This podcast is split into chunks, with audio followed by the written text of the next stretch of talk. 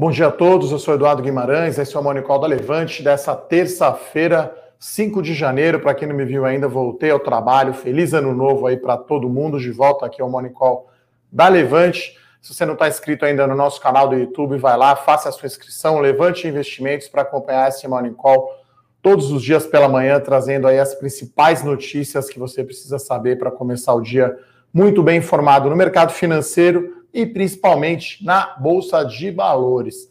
Né, hoje é o dia aí mais de lado, né? A gente teve aí ontem o dia começando bem positivo, no decorrer do dia virou por conta aí de preocupações aí com segunda onda de coronavírus e nova mutação do vírus, fechamento lá, né, um lockdown mais severo na Inglaterra, picos de casos lá no Reino Unido e nos Estados Unidos, mesmo com as notícias aí de começo de vacinação. Então, ontem o dólar que estava em queda e a bolsa que estava em alta aí de mais ou menos 1%, acabou virando, acabou sendo uma pequena queda, né, no Ibovespa aqui, mas acabou o dólar fechando em alta e a bolsa fechando em queda.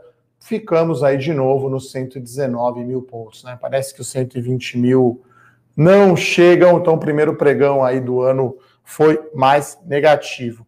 Hoje uma expectativa grande aí com as eleições para o Senado no estado americano da Geórgia. Né? Acho que faltou esse estado americano, né? Um segundo turno, são quatro senadores aí disputando as duas vagas. Né? Você tem é, republicanos e democratas, né? Acho que tinha uma grande vantagem aí para os republicanos vencerem e assim dessa forma os republicanos ficariam com a maioria no Senado, enquanto os democratas ficam com a maioria na Câmara, um equilíbrio maior, isso é melhor para o mercado.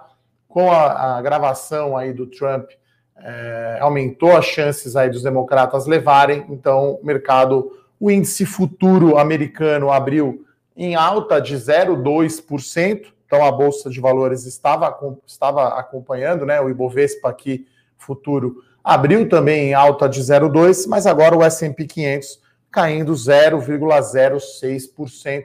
O nosso índice futuro aqui praticamente no 0 a 0 aí, caindo 0,2%, né? Então inverteu aí na abertura, lembrando que o índice futuro abre sempre às 9 horas da manhã, né? Agora são 10, começa a abrir o mercado à vista a gente tem aqui Bovespa 118.800 pontos, praticamente aí no 0 a 0, ficando igual aí ao fechamento de ontem. Ontem a bolsa caiu 0,14%, né? Então, na máxima do dia aqui bateu 120.350 pontos no dia de ontem.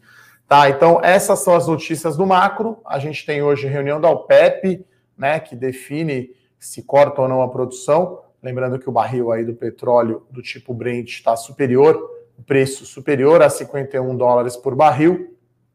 Minério de ferro voando, né, lá na bolsa da China, 160 dólares, né, o futuro lá na bolsa de Dalian subindo mais de 4%. Então commodities voando, então ontem com a bolsa virando, né, a gente teve Vale e as siderúrgicas, né, Gerdau, os Minas e CSN tendo aí bom desempenho na bolsa, tá? É, então no macro esses são uh, os destaques né, da Bolsa. Uh, aqui na política, a gente tem aí um apoio aí do PT, né, a candidatura, né, não sei se é nome isso, né, mas enfim, Baleia Rossi, talvez seja apelido, né, o Brasil tem dessas coisas, né, então Baleia Rossi é o candidato oficial aí do PT para a candidatura da presidência da Câmara, né, então ele é o líder do MDB, né, ele é apadrinhado do Rodrigo Maia, e outros partidos aí também uh, se alinharam aí com o Baleia Rossi. Então, a gente está falando de PDT, PSB, PCdoB e Rede. Né? Então, são cinco partidos aí da oposição que apoiam o Baleia Rossi, são 11 partidos, e o partido aí da base aliada, né, do Centrão, Arthur Lira, do Partido Progressista, o PP, lá de Alagoas. Então, é, começa aí o jogo aí para o mês de fevereiro para a tão esperada eleição da presidência da Câmara e da presidência do Senado, né? Fica tudo meio on hold aí, tudo que o Brasil precisa fazer de reforma, de corte de gastos, de coisas urgentes, ficam deixados de lado até que seja definido essa essa essa eleição. Né? Então, hoje o dia fica aí praticamente em, em compasso de espera. Né? A gente deve ter aí um dia ligeiramente negativo é, e deve demorar, imagino. Não, não, saberemos hoje ainda o resultado lá da eleição da Geórgia. Né? Talvez demore um pouco mais. Traremos aqui o nosso analista político, Felipe Berenguer, para comentar quando sair o resultado. Está meio a meio, difícil cravar, né? É, mas o provável é que os republicanos né, do Trump vençam, que seria o melhor cenário aí para a Bolsa, né? É, não tendo maioria democrata no Senado, né? no Congresso Nacional.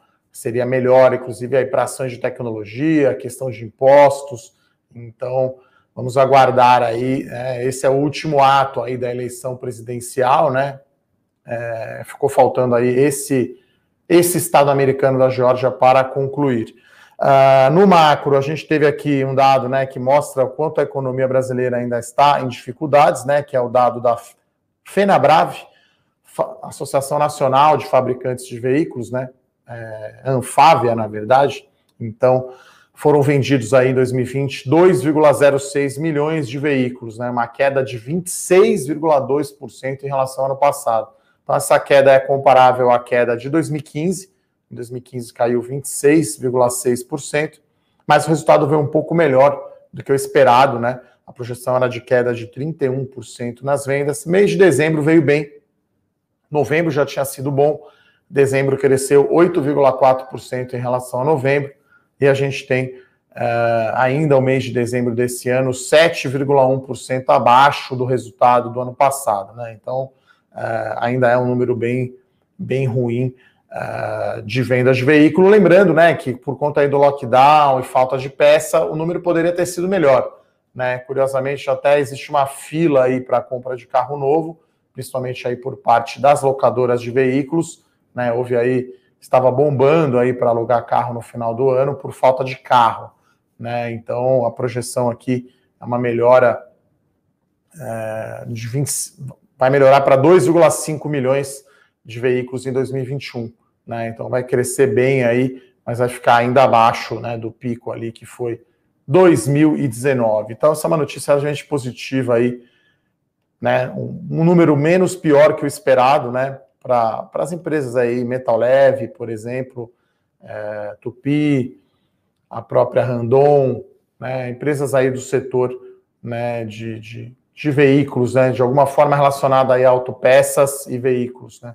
Então, é, claro que aí a gente está falando aqui de carro, né? Teria que olhar ônibus também, caminhão comerciais leves, mas como um todo foi melhor, né? A gente está falando aí também de Tegma, né? Tegma, Randon, Randon, Randon, perdão, e OSP. Então, é uma notícia aí macro, mas que impactam aí as ações desse setor. A Ibovespa aqui caindo agora aqui 0,3%. E no cenário corporativo é mais um dia aí de poucas uh, notícias. A mais relevante é relacionada à Sanepar, né, uma decisão aí da agência reguladora do estado do Paraná bem desfavorável para a empresa. Né? Então, é, aquela coisa, né, o risco regulatório, né, que é difícil de, de prever. Né? Então, a AGPAR, né, que é a agência reguladora lá do estado do Paraná, ao invés de usar o IGPM, que era o que estava no contrato, né, o IGPM subiu 23% no ano de 2020, decidiu usar o IPCA. Né? Então a Sanepar estava pleiteando aí um aumento na tarifa de 9,6%. A taxa foi definida pela AGPAR, né, a agência reguladora, em 5,1%. Além disso, também houve um, né, uma diminuição ali do valor dos ativos, né, o tal do RAB. Então, isso é bem negativo aí para a Sanepar e, de certa forma, é um pouco negativo para o setor de saneamento como um todo. Né? A gente tem aqui também a Copasa e a Sabesp, né? então é, existe esse risco né, de insegurança jurídica, de, né, porque foi feito, foi aprovado né, no nível federal lá no Congresso o marco regulatório né, do setor de saneamento básico, e agora precisa né, a ANA, Agência Nacional de Águas, né, é, fazer as regulamentações e cada estado né, ter a sua agência regulatória para, para poder fazer as, as licitações. Enfim, tem todo um trabalho ali, quase que um pré-sal a ser feito ali no marco regulatório. Então, Sabesp e Copasa caem um pouco. É claro que a Sanepar está caindo mais, né? SAPR11 caindo 2,5% hoje, Copasa caindo 1,6% e Sabesp caindo 1,3%. Então, sempre que você tem uma insegurança jurídica, risco regulatório, não cumprimento dos contratos, fica a percepção de risco maior, né? O valuation parece descontado, né? Quando você olha o valor de mercado da empresa sobre o seu valor do ativo, mas é negativa essa notícia aí para a Sanepar. É, já uma notícia aí que tem um tom mais positivo, né, do setor de saúde, né? Então é, as empresas continuam aí com caixa bem reforçado para continuar fazendo aquisição, né? Então a gente está falando aí de Intermédica e Apivida, que são as grandes aí do setor, mais a Redditor. Né? As empresas são diferentes, né? Já que a Apivida e a Intermédica têm um modelo verticalizado, né? Elas vendem os planos de saúde e para isso querem ter hospitais e clínicas, ao passo que a Redditor, né, o principal cliente da Redditor justamente são as operadoras de plano de saúde, como Sul América e Bradesco Seguros, né, por exemplo. Né, e a gente tem ainda entrando aí nesse, nesse mercado o, o grupo DASA, que pretende aí reabrir o capital né, é, na Bolsa de Valores, né, e o capital da Atena, que é controlado aí pelo pelo grupo Pátria, também na esteira aí para o IPO. Né? Então o setor de saúde ainda é bastante fragmentado e o ano movimentou muito é, em fusões e aquisições. Né? Então foi um, um, volume aí perto de 10 bilhões de reais de aquisições, de fusões e aquisições em 2020, e entre captação de recurso através de oferta de ações, o chamado follow-on, IPO e emissão de debênture, a gente está falando de 16 bi. Né? Então, a gente está falando, o Brasil tem ainda 700 operadoras de saúde, 6.500 hospitais de pequeno porte. Né? Mesmo essas grandes ainda têm um espaço grande para consolidar. Né? Então, é, esse é o caminho e a gente continua aí com uma, uma, uma visão positiva né, para o setor de saúde. A gente recomendou a entrada aí no IPO da Reddor. Né? Por falar em IPOs, aproveito para falar de um outro relatório, né, que a Levante preparou gratuitamente, né, com análise sobre os IPOs para 2021. Então vou pedir para a produção colocar o link aqui na descrição, né, se você quiser baixar e quiser saber tudo sobre IPO e sobre as empresas, né? É claro que a gente analisou, ainda não tem os prospectos com preço, né? Então a gente está falando das ofertas que estão em análise, né? As empresas protocolam na CVM o seu prospecto falando da empresa, a gente já começa a estudar aqui, a ler o prospecto, entender do negócio. São diversos setores, né? É, não é só construção civil, não é só saúde, não é só tecnologia, são diversas empresas aí vindo a mercado. Então, o relatório é gratuito que a Levante preparou sobre os IPOs em 2021. E sobre as notícias de hoje, né, do Eu Com Isso, eu comentei então aqui. O Eu Com Isso é o nosso Morning Call escrito, né? Então, se você quiser receber gratuitamente né, esse Morning Call escrito, você pode se cadastrar, pedir para a produção colocar o link aqui também. Então, hoje a gente falou aí da Sanepar, né, como eu falei, negativo para ela aqui, caindo 2,35%. Já as empresas de saúde, né, GNDI, que é a intermédica, está praticamente no 0 a 0, a Apivida 0,07, né, e a Redditor caindo 0,22, né? Então a Redditor está caindo menos, né, do que o índice e Bovespa agora em queda de meio por cento, né? O dólar em alta de 0,8, então a situação global aí, né, essa, essa deterioração da bolsa vem de fora, né? Vem com a preocupação aí com segunda onda, com lockdown, com nova, nova cepa, né? O cepa, né, do, do vírus, uma mutação diferente.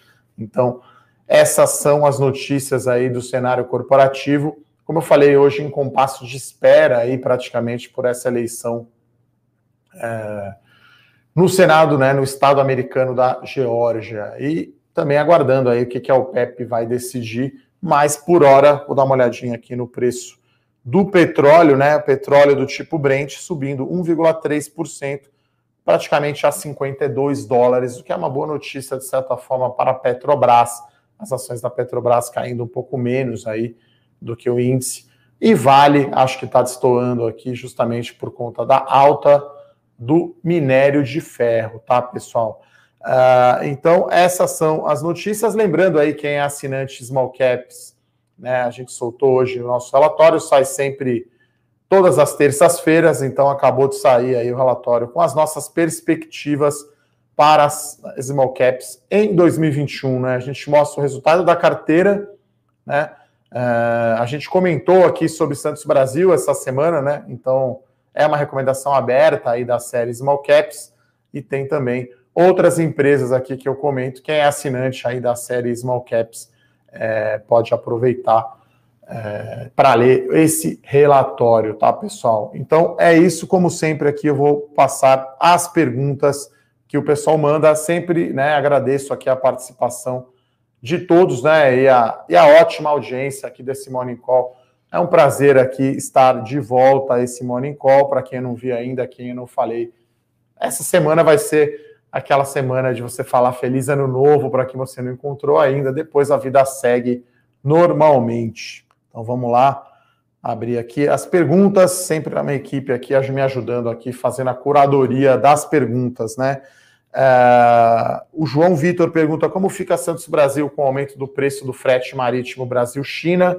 Olha, uh, o preço do frete ele, é, ele, ele, tem um impacto pequeno né, para Santos Brasil. Né? Na verdade, quem paga isso são os armadores, né? Então, os armadores que trazem, né, que importam exportam, que trazem os containers, pagam, né, pelo serviço, né? Então, foi algo atípico aí esse aumento, né, no, no frete. E eu acho que para Santos Brasil, como eu falei ontem, né, no Morning Call aqui, principal catalisador aí para Santos Brasil é a retomada, né, do Tecon Santos em termos de volume, a questão das importações, que é onde a Santos Brasil realmente ganha dinheiro, né? Ela tem, né, por conta do mix, ela pode ter é, melhores margens, né? Se aumenta as importações. Então, né, a notícia que eu comentei ontem de Santos Brasil, renovação, né, do, do investimento lá, o prazo, né, para o investimento no Tecon Santos. Então, isso é, é, é indireto, tá? É claro que se ficar aumentando muito o frete, quer dizer, já está ruim aqui a economia, né? Você vai ter talvez aí pressão aí mais negativa ainda nas importações, né? Se esse frete ficar, ou nas exportações, se ficar muito caro. Mas acho que me parece, né, é, pontual essa pressão é, é, no frete, quando você tem aí paralisação, o container não volta, o preço aumenta, a tendência acho que é normalizar e na Santos Brasil ainda tem um catalisador a mais é, para a negociação né, de preços aí com a Hamburg Sud Maersk, né? Maersk Hamburg Sud, Hamburg Sud. Então é o principal armador aí, principal cliente da Santos Brasil. No Tecon Santos, no Porto de Santos, tem negociação de preço, né? Deve ocorrer esse ano. Então esses são os catalisadores aí principais para Santos Brasil. A Coit Quitano aqui pergunta: PetroRio ou Petrobras? A gente acompanha a Petrobras, tá? A Petrobras é uma recomendação aberta da série As Melhores Ações. É a nossa ação aí escolhida aí para 2021, né? Acho que não só o cenário aí de preço de petróleo melhorando, né, com volta aí, reabertura da economia, volta de companhia aérea, volta de voo, aumento de consumo de combustível, mas a Petrobras tem algo próprio ali uma dinâmica própria que é a venda de ativos, né? Então a companhia focando em ativos que ela tem mais retorno, né? Deve fazer aí, deve vender a sua participação na BR distribuidora, ela tem a participação na Braskem, né? Que agora a Braskem abriu o caminho, como eu disse ontem aqui no Morning Call, para esse, para vender. É mais difícil ali a Braskem, porque tem a Odebrecht como também acionista. Então Petrobras tem refinarias venda da BR Distribuidora, venda da, da Braskem, entre outros ativos aí menores. Então, Petrobras vai reduzir o seu endividamento, vai voltar a pagar dividendos, e aí a gente tem um cenário aí muito positivo para a Petrobras, com petróleo a 51 dólares, e o custo de extração no pré-sal é muito baixo, tá? Então é no-brainer aí para nós.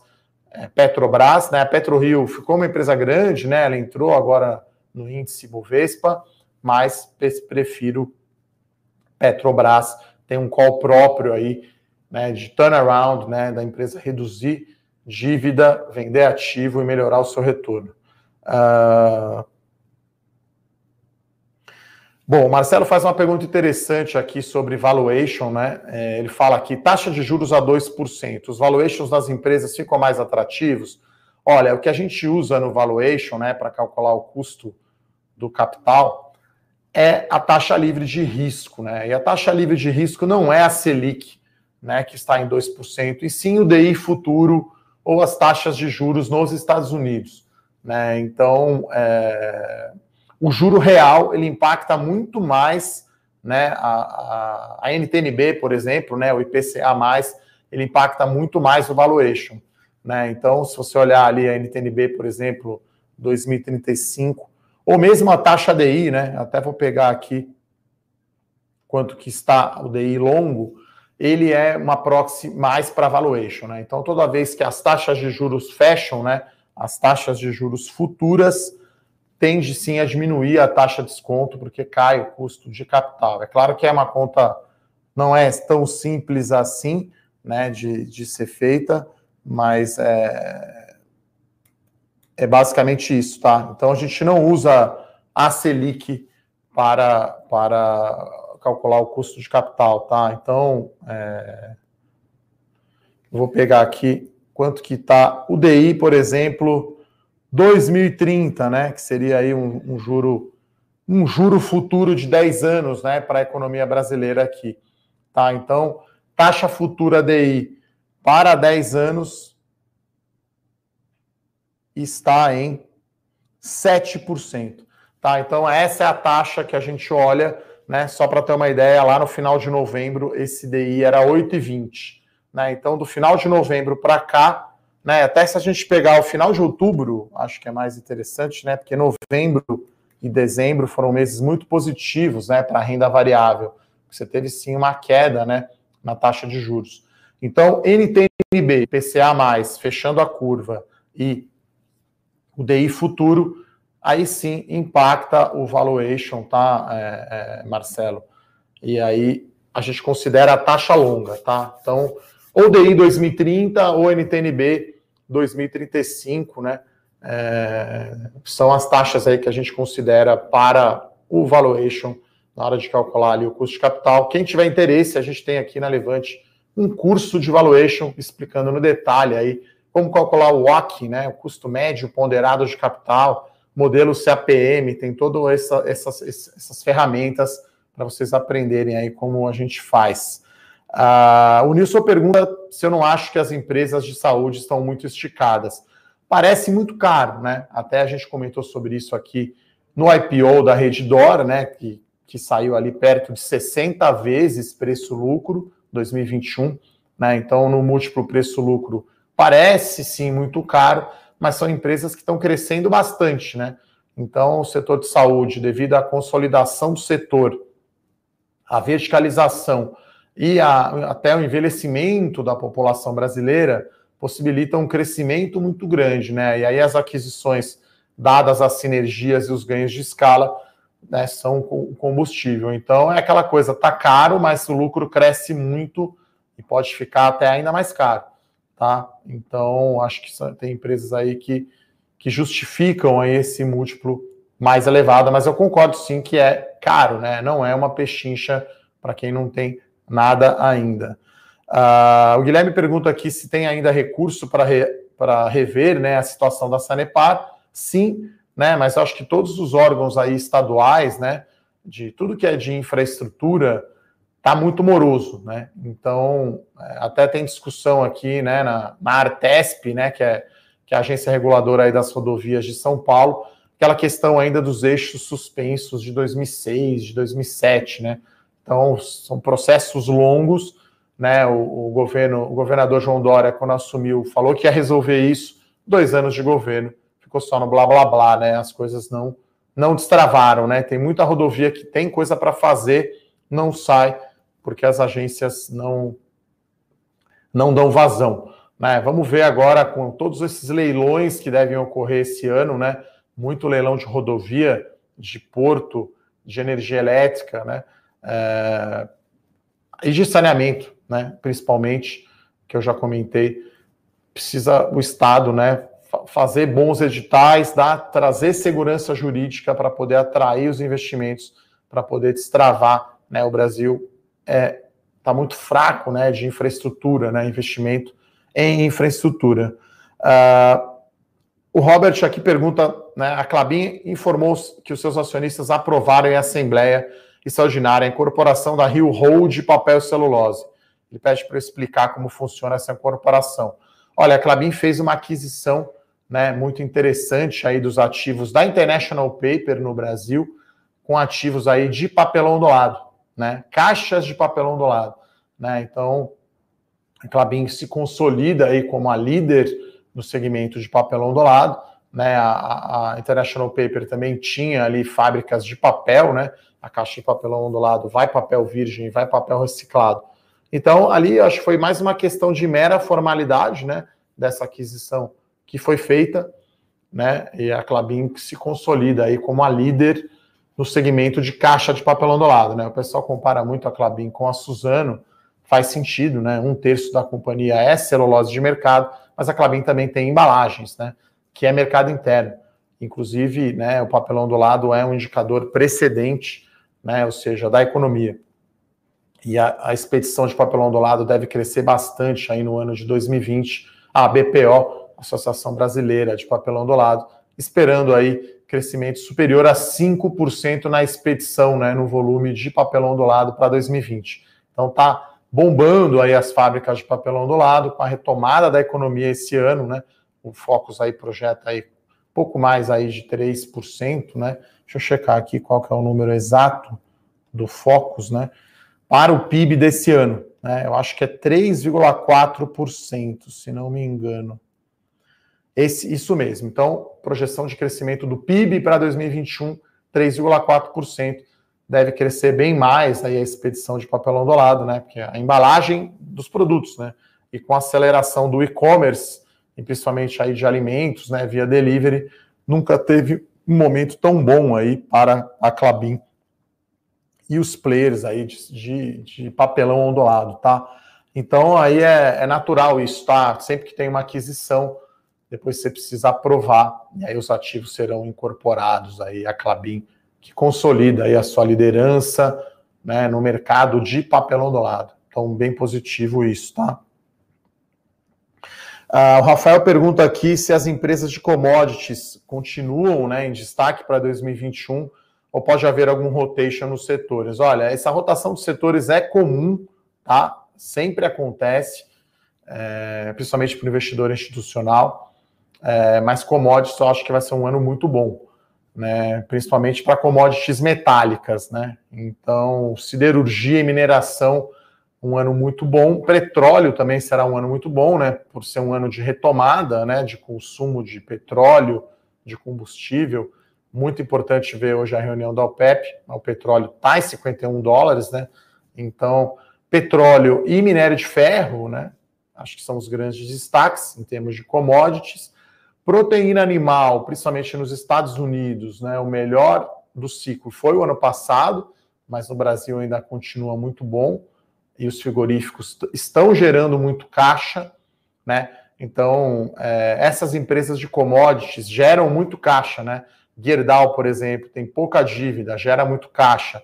Vale gera muito caixa, pagando dividendo. Petrobras, como eu falei, vai vender ativo, reduzir a dívida, volta a pagar dividendo. Então, commodities acho que chama muito atenção por gerar muito caixa, né? O que, o que talvez um setor aí de commodities não tão óbvio, não tão consenso, é o de papel celulose. Né? O preço da celulose está começando a subir, está vindo de um patamar baixo. A Suzano é extremamente eficiente, né? a maior produtora aí de celulose do mundo, depois da aquisição da Fibra. Então, pode ter um ano bom aí é, celulose. Então, commodities, né? Acho que todas as commodities, né? Proteína animal, siderurgia e mineração, é, né? E, e, celulose devem ter, e petróleo, né? São as quatro aí, devem ter anos, ano, deve continuar bom, tá? Então, acho que até isso tem um link aí com a pergunta da Andrea, né? Quais ações que não podem faltar na carteira? Como eu disse aqui já, falamos de Petrobras que é uma recomendação aberta que a gente tem. Né? Então, é, é enfim, para quem não é assinante ainda da Levante, é, a gente tem carteiras aqui, né? Então, eu cuido de três carteiras de ações, melhores ações, que tem 11 ações, dentre elas a Petrobras, Small Caps, que tem também 10 ações, dentre elas aí a Santos Brasil, que é uma recomendação aberta, e a carteira de dividendos, né? Então, acho que é importante diversificar, não é para ter só ação de crescimento ou só ação de valor, acho que é preciso haver uma diversificação maior é, nos ativos, é, e principalmente em termos de setores. Né? Eu acho que tem setores aí de valor que ficaram bastante para trás, principalmente bancos, né, que tem um peso grande no índice e, e, podem ter um bom momento. Né? A gente viu em dezembro aí as empresas de valor é, virando o jogo um pouco para cima das empresas de crescimento, né? principalmente aí varejo eletrônico, eu acho que teve é, um impacto grande, tá, pessoal? Uh, então, esses eram aí os destaques aqui, e as, respondi aqui a maioria das perguntas aqui do nosso Morning Call. Ibovespa aqui acelera a queda aqui para 1,5%. Então, o cenário aqui internacional muito mais negativo. Vamos ver aqui o futuro da Bolsa Americana. S&P acelerou a queda para 0,4%. Ibovespa aqui caindo 1,4%. Forte alta do dólar, né? 1% de alta ao dólar a 5,35. Então, tá todo negativo. Até a Vale, que estava numa ligeira alta, caindo bastante. E a gente tem aqui Sanepar liderando as quedas aqui com 3,2% de queda. Uh, então, gostaria de agradecer aqui as perguntas de todos e desejar um excelente dia e nos vemos até mais. Aquele abraço. Tchau, tchau. Para saber mais sobre a Levante, siga o nosso perfil no Instagram, levante.investimentos. Se inscreva no nosso canal do YouTube, Levante Investimentos. E para acompanhar as notícias do dia a dia e mais sobre a Levante, acesse nosso site levante.com.br.